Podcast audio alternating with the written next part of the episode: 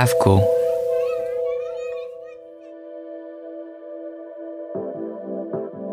Ce balado est soutenu par la clinique dentaire Kootenay Lake. Pour un service chaleureux et professionnel en français, prenez rendez-vous avec Dr Anne-Marie Claveau au www.kootenaylakedental.ca. Parce que votre santé et votre sourire le méritent bien.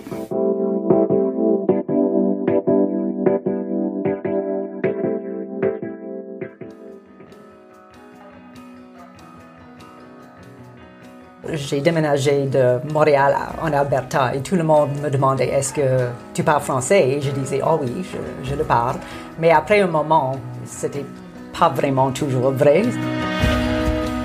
Présenté par l'AFCO, vous écoutez Franc Ouest, balado sur les francophones et les francophiles fascinants des Kootenays Ouest. Je suis Patrick Lac et ceci est la saison 1, Francophonie sauvage.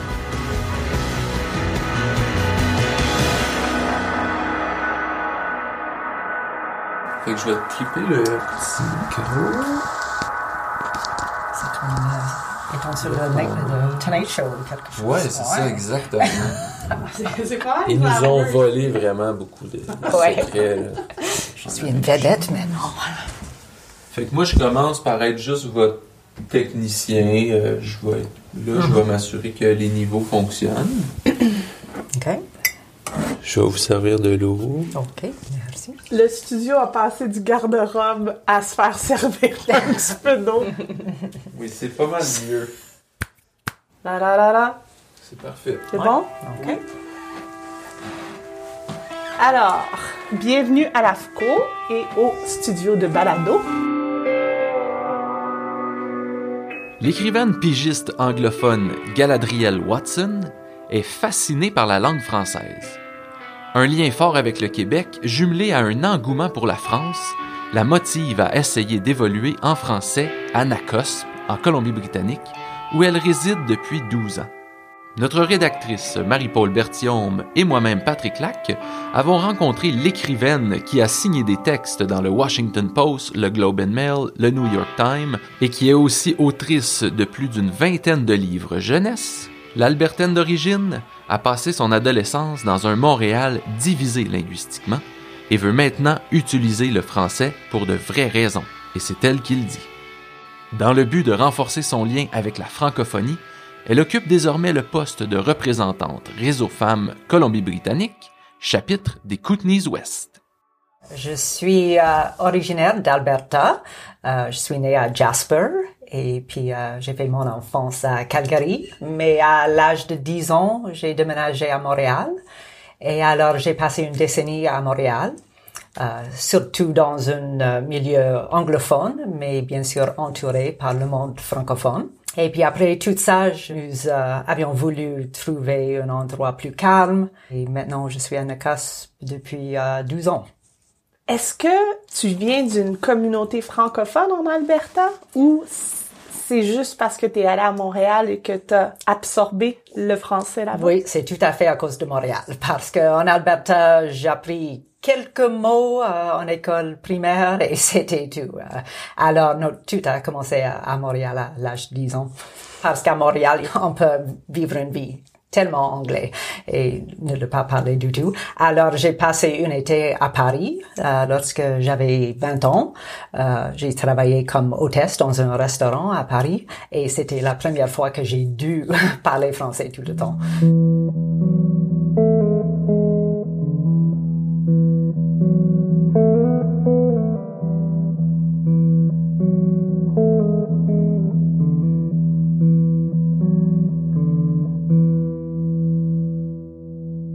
Il y a un moment, j'ai déménagé de Montréal en Alberta et tout le monde me demandait est-ce que tu parles français? Et je disais oh oui, je, je le parle.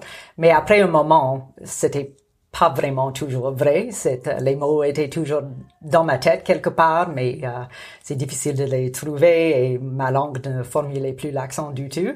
Alors, j'ai commencé à le réapprendre. Euh, j'ai réinscrit avec l'Université de Victoria et j'ai fait les cours de troisième et quatrième année avec eux. Aussi, j'ai voulu utiliser cette langue seulement pas pour faire les cours, mais pour faire un but utile euh, et être capable de faire les choses pour les autres aussi. Alors, j'ai vu le poste de représentante du réseau femmes de Colombie-Britannique. J'étais attirée par le réseau parce que l'opportunité de converser avec des autres, de rencontrer les, femmes euh, similaires et différentes, d'être dans un groupe pas trop grand dans lequel je peux m'exprimer et euh, donner ma voix facilement. Je pense que c'est euh, la même chose que je veux promouvoir aux autres. Ça m'apparaît vraiment comme un des buts de Réseau Femmes de d'offrir une opportunité de vivre en français Mhm. le temps de quelques heures euh, en communauté. Oui, bien sûr, c'est ça exactement, la communauté. C'est vraiment ça la motivation, c'est d'utiliser mhm. tes apprentissages. Oui, pour une vraie raison. J'aimerais vivre une vie française, mais c'est tellement difficile à la CASP. Alors, euh, si je peux pas déménager au Québec ou en France, euh, alors j'aimerais m'entourer avec du monde français et euh, oui, l'utiliser pour une vraie raison, pas seulement pour faire les cours.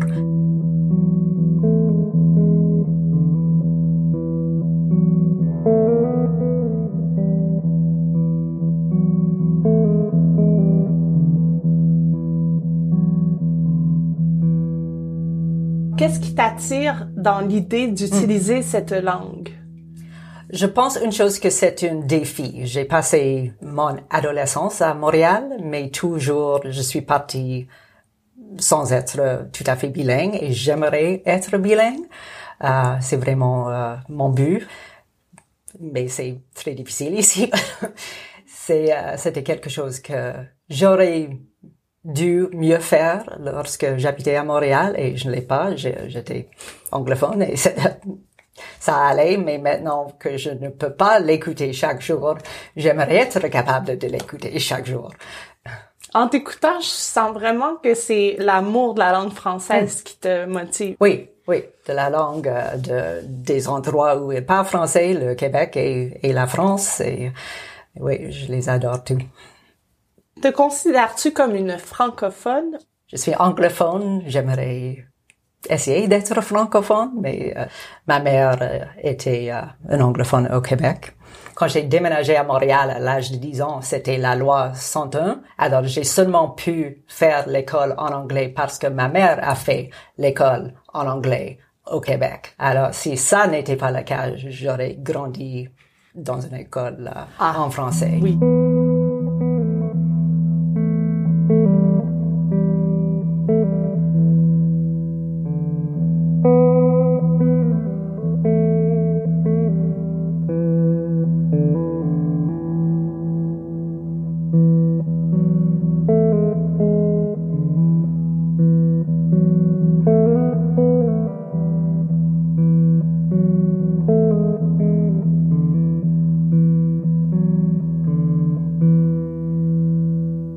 Qu'est-ce que tu fais en ce moment?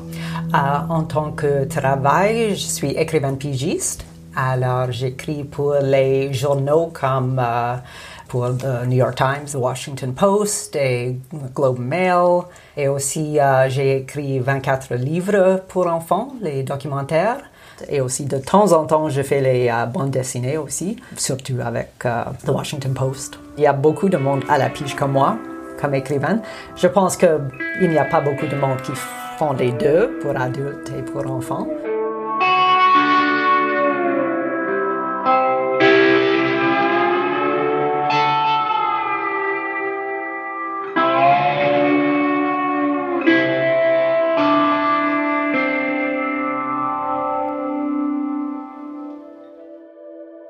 Clinique dentaire Kootenay Lake la clinique dentaire multilingue des Kootenays.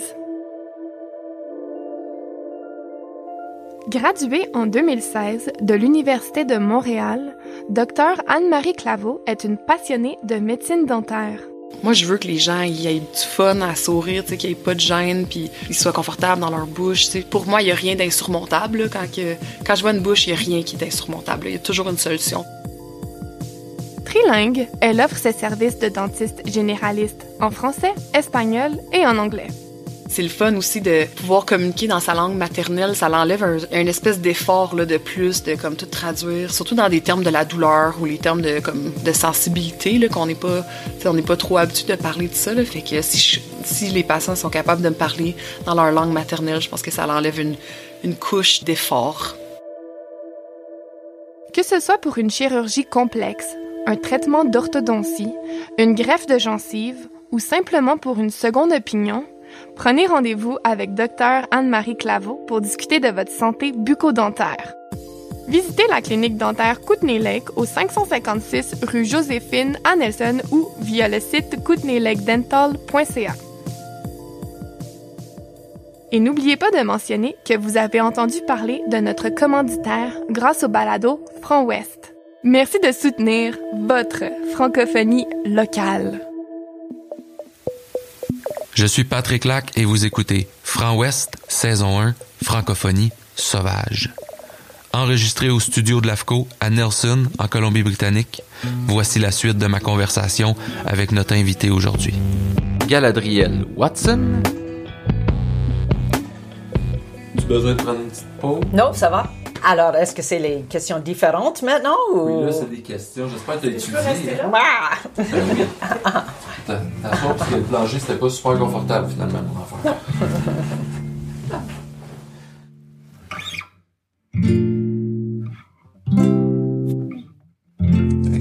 Ça se peut que je te repose certaines questions. C'est ça, on va discuter vraiment de. Ben, on peut discuter de n'importe quel sujet. On n'est pas euh, restreint à ton métier ou on peut partir dans n'importe quelle direction. On est restreint à ma vocabulaire. Le vocabulaire, mon vocabulaire. Ok, je perds mon français maintenant. Ben, moi, je trouve que tu parles très Oh, bien. là. merci. je, je sais, mais quand je deviens fatiguée, ça, ça, ça s'envole. C'est, c'est normal. Ça le fait pour nous. Oui, c'est Ouais. ça. D'où vient ton nom? Galadriel, ça vient du livre Le Seigneur des Anneaux. C'était un livre il y a un longtemps, et puis un film, et maintenant c'est une, une émission euh, de Amazon Prime. Et je n'aime pas du tout que Galadriel est le, le, le personnage principal dans l'émission nouvelle. Donc, toi, tes parents étaient des fans de Lord of the Rings? Oui, J'ai lu aussi que tes parents, quand ils t'ont nommé, ils ont comme, ils se sont dit, on va lui donner un nom du milieu, comme ça, si jamais Galadriel, ça lui convient pas. oui, c'est vrai. Mon nom, euh, mon autre nom est euh, Jennifer. Alors, j'ai pourrais être Jennifer à un moment comme enfant. J'ai voulu changer mon nom pour être Jennifer parce que si on est allé dans le, le- les centres d'achat, on pourrait acheter des tasses avec vos noms dessus, comme Jennifer ou Susan ou n'importe quoi. Il n'y avait jamais Galadriel. Alors, j'étais très déçue que je pourrais jamais acheter des, des trucs comme ça.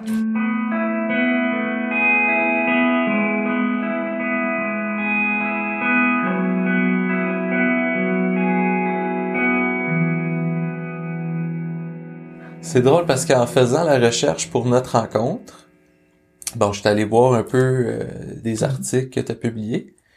Puis toi, en tant que qu'écrivaine, journaliste, t'as signé beaucoup d'articles d'opinion quand même. Mhm.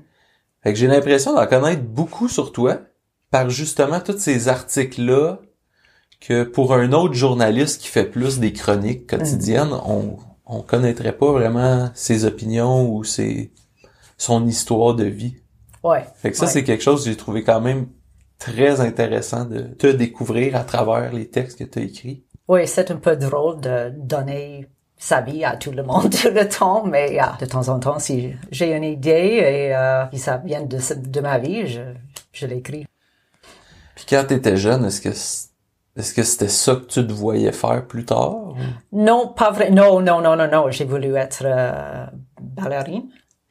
Oui, je, j'ai- je faisais de la danse tout le temps lorsque j'étais jeune et c'était ça, ma métier, euh, mon métier euh, que je voulais faire. À Montréal, je le faisais tout le temps, six jours par semaine, mais il y avait une grève de, de les euh, transports en commune et euh, j'ai pas pu. Ils ont annulé toutes les, les classes de ballet parce que c'est trop difficile de d'aller n'importe où.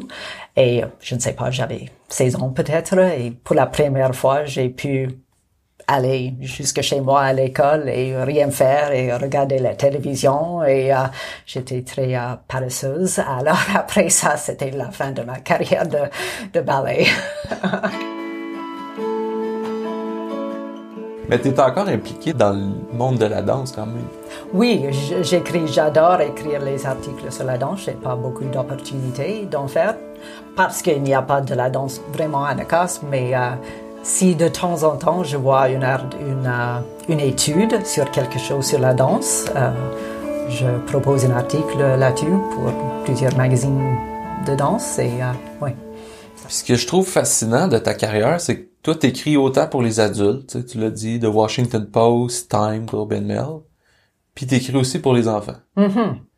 Puis ton dernier livre, Running Wild, Awesome Animals in Motion, pourquoi est-ce que c'est important pour toi d'écrire autant pour les, les grands que pour les petits? Mm-hmm. Qu'est-ce que qu'est-ce que t'en ressors de ça?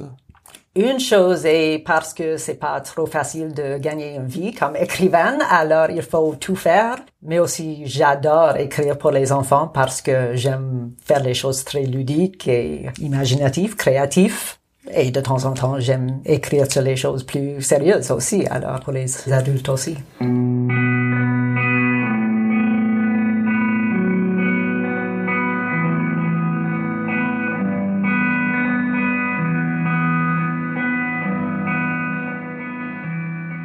En 2016, tu gagnes le Penguin Random House Hazlitt Award en écriture créative. Pourquoi est-ce que c'était important pour toi ou est-ce que ça l'était? C'est, super, c'est vraiment plus, c'est pas vraiment un grand prix, c'est plus euh, une bourse pour continuer mes études euh, masters. Maîtrise? Maîtrise à l'Université de Colombie-Britannique. Non, c'est super de l'avoir et il me donne euh, la semblance d'être importante. ben, il y a aussi la reconnaissance quand même de, Ouais, ouais, de tout sûr. ce que tu as écrit dans le passé. Mhm, mhm.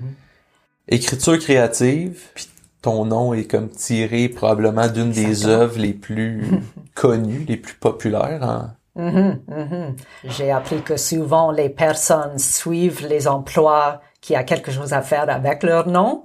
Comme si euh, votre nom est poisson, peut-être euh, tu fais les, euh, les études environnementaux et fais les choses avec les, les poissons. Alors moi, si je suis écrivaine et mon nom vient de Galadriel, c'est peut-être pas surprenant.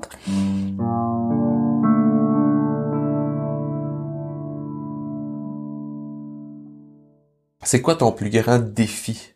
Ben ma- maintenant, je dirais de parler français.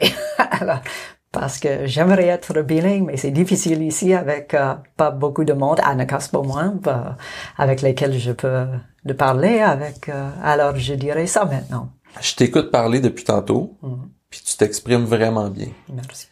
Mais ce que je trouve surprenant, c'est que tu te définis pas comme une francophone, ni même, on dirait même, je, sens que tu aurais de la misère à dire que tu es bilingue. Mm. Mais pourtant, tu parles vraiment bien français, Ouais, puis je pense que la plupart du monde dirait que toi, tu es définitivement une Ah ouais, francophone. ouais. Ben, Je pense que c'est parce que dans ma tête, j'entends toutes les choses que je ne sais pas comment les dire. Et je choisis les mots et tu entends les mots que je dis, mais il y a beaucoup d'autres idées dans ma tête. Non, je peux pas dire ça, je ne sais pas comment. Non, je peux pas dire non, je sais pas comment. Alors, je trouve les mots que je peux dire, mais dans ma tête, j'entends toutes les choses que je ne sais pas comment les dire. Est-ce que tu penses qu'un jour, tu vas être capable de te définir comme une francophone? Ah, je devrais regarder la définition d'un francophone. Pour moi, il faut être né dans le milieu pour être francophone. Mais pourtant, tu es né dans une ville francophone. Non, je suis né à Jasper. Ok, excuse-moi. Alors, c'est un parc national, alors c'est bilingue. Alors, peut-être. C'est vrai. Mais tu as grandi à Montréal. De l'âge de 10. Ouais, jusqu'à 21 ou quelque chose, ouais. Mais jamais une vie vraiment anglais. Mais aujourd'hui, tu parles super bien français. Ouais, merci. Je trouve ça intéressant parce que, tu sais, moi, je m'intéresse vraiment à la francophonie at large. Peu importe le background. dans le podcast que je pense la personne qui était la plus loin de ce qu'on définit comme une francophone, c'était euh, Demet Erki qui vient de Turquie. Et donc, elle, sa, sa première vie, entre guillemets, ben, il n'y avait aucun Français là-dedans. Jusqu'à temps qu'elle rencontre un Français en Turquie, puis qu'ensemble, ils déménagent à Montréal, puis que là, elle se trouve des affinités avec la culture francophone, elle apprenne le français. Mais moi, quand je l'ai rencontrée ici à Nelson, selon moi, c'était une francophone. Puis là, elle me disait, non, non, non, je suis pas une francophone. Mais pourtant, tu as appris le français, tu parles le français, donc Alors, je suis francophone. ben, félicitations. Voilà. Je, vais faire des petits diplômes aux personnes Ouais, qui se croient pas des francophones. Puis, moi, j'adore le terme francophile aussi. Je trouve que ça englobe beaucoup de personnes Mm-hmm. qui s'intéressent à la, à la langue française. Mais j'arrive pas vraiment à comprendre pourquoi il y a autant de réticence. J'ai Mm. beaucoup d'amis anglophones qui parlent très bien français, Mm-hmm. Mais ils se considèrent pas comme des francophones. Puis je me demande, mais quand? Quand est-ce que enfin t'es arrivé? Je n'ai aucune idée. Est-ce qu'il y a vraiment un fin ou euh, ça continue toute la vie? Je pense probablement. De ce que je comprends de toi, tu sembles quelqu'un qui réfléchit beaucoup, beaucoup à comment tu t'exprimes, le choix des mots et tout. J'ai pas l'impression que un jour tu vas arrêter de te demander ah je peux-tu dire ça comme ça? C'est-tu la bonne structure de phrase les auteurs d'habitude sont toujours en train de réfléchir à chaque mot et, et tout.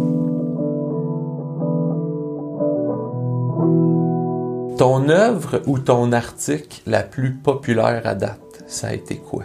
Ah, je n'ai aucune idée parce que je ne suis pas les commentaires et les choses comme ça. Alors, je ne sais pas lesquels sont vus le plus. Euh, euh, J'ai commencé au début de faire les choses comme lire les commentaires et c'est pas bon pour la santé mentale. Alors, je ne le fais pas. Euh, alors, je n'ai aucune idée lesquels étaient populaires ou non. ou, euh, mais les euh, éditeurs continuent à prendre mes articles. Alors, je fais assez bien, je pense.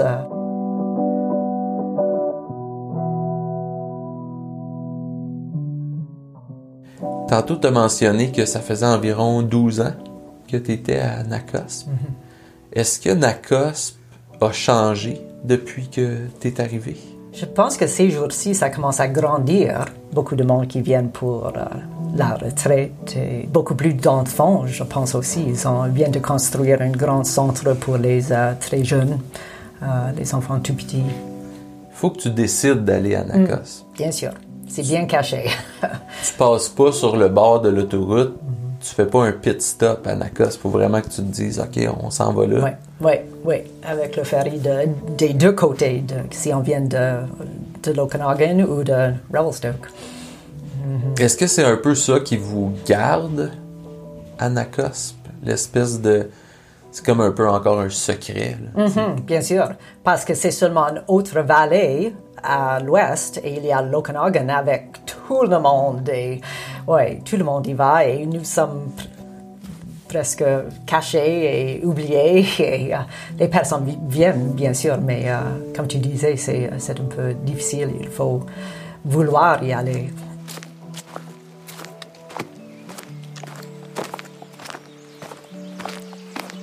un village très beau. Euh, c'est super beau avec le lac et les montagnes et euh, le Main Street euh, avec euh, tous les magasins très, euh, je ne sais pas, quaint, quaint, très coquette. Seulement 1200 personnes ou quelque chose dans le village.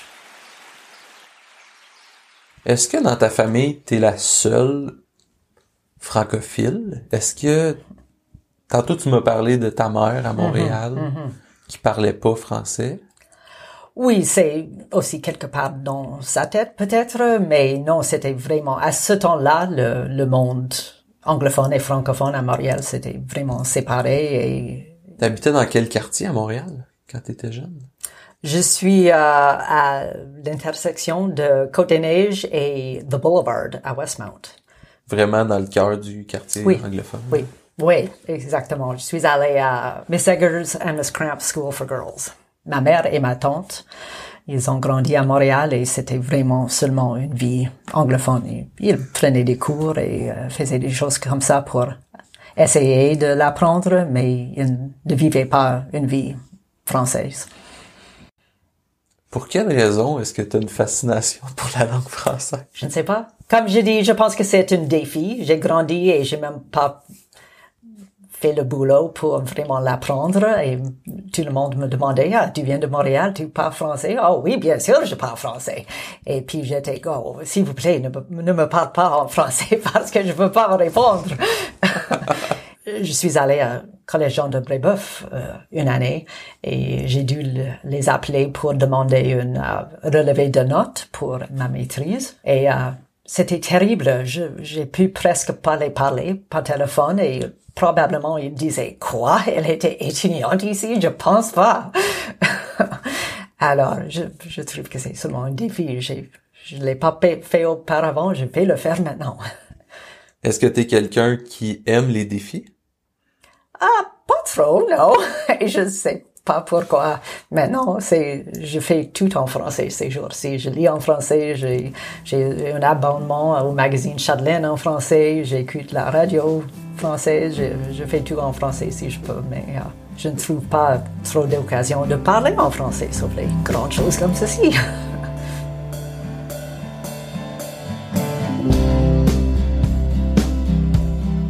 Puis est-ce que tes enfants parlent français? Pas du tout. Non, non. Ils, ils ont suivi un cours en école secondaire, mais ils n'ont aucun intérêt. Non. non, pas du tout. C'est quoi ton expression francophone préférée?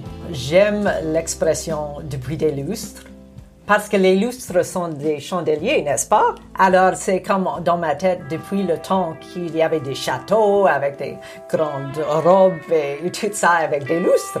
Alors pour moi, depuis des lustres, c'est une expression très intéressante.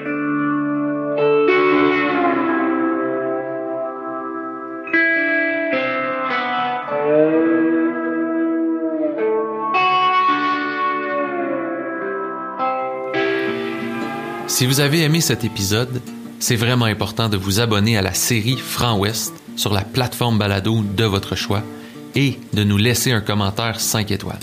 C'est la meilleure façon d'assurer la survie de notre projet.